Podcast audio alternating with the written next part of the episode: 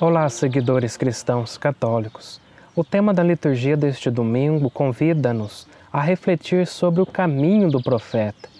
Caminho de sofrimento, de solidão, de risco, mas também caminho de paz e de esperança, porque é um caminho onde Deus está. A liturgia de hoje assegura ao profeta que a última palavra será sempre de Deus. Não temas, porque eu estou contigo para te salvar. Eu sou uma missão na minha terra. Assim se vê Jesus em Nazaré. Mas jogar em casa nem sempre garante o melhor resultado.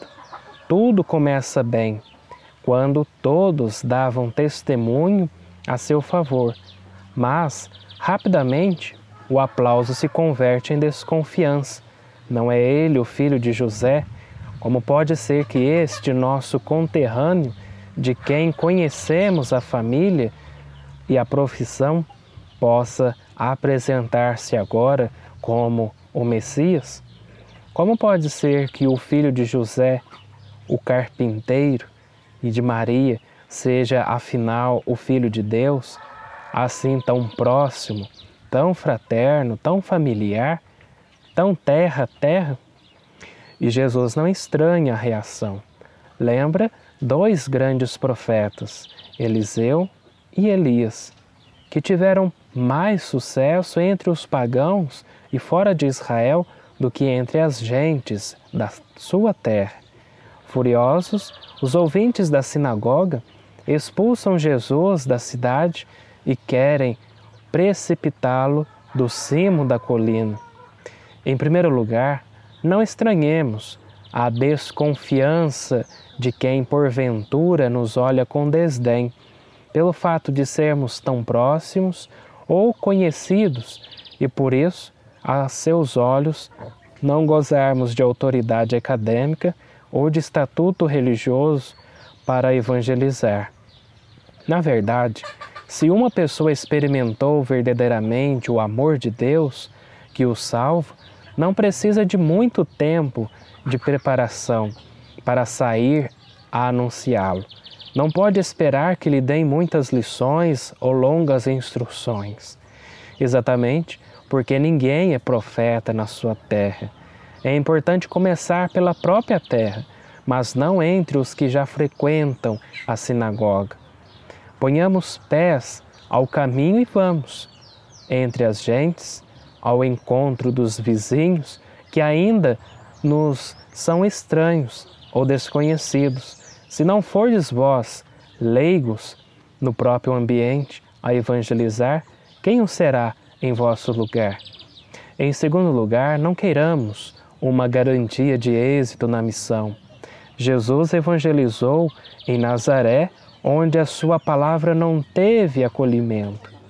Evangelizar não significa necessariamente tornar cristão todos os homens, nem fazer voltar à igreja todos os batizados.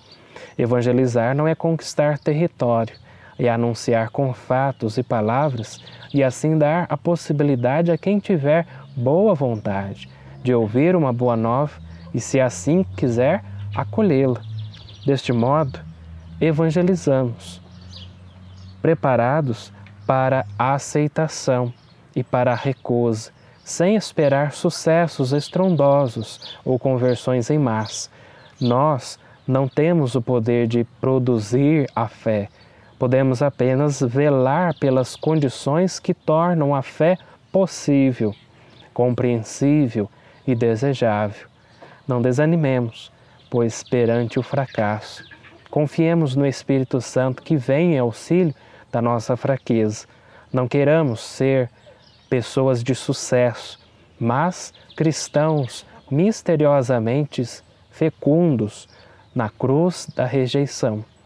Em terceiro lugar, convertamo-nos numa igreja que convida, envolve e valoriza não a prata, mas todo o ouro da casa, Há tantas pessoas na nossa terra de todas as idades, com dons, talentos, qualidades nas diversas artes, seja na música, na dança, no teatro, na pintura e até mesmo na decoração, na animação cultural, nas novas tecnologias, no cuidado dos mais frágeis e tantos outros.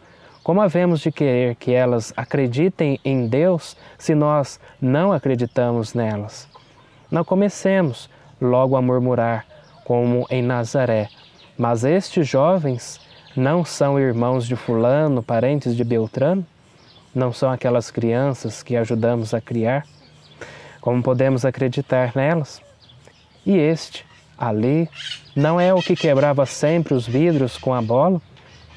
E assim, uma pessoa que nascera para ser profecia e anúncio do reino de Deus, acaba domesticado e empobrecido. Valorizemos as pessoas da nossa terra e saibamos convidá-las, envolvê-las em algum grupo, serviço ou compromisso.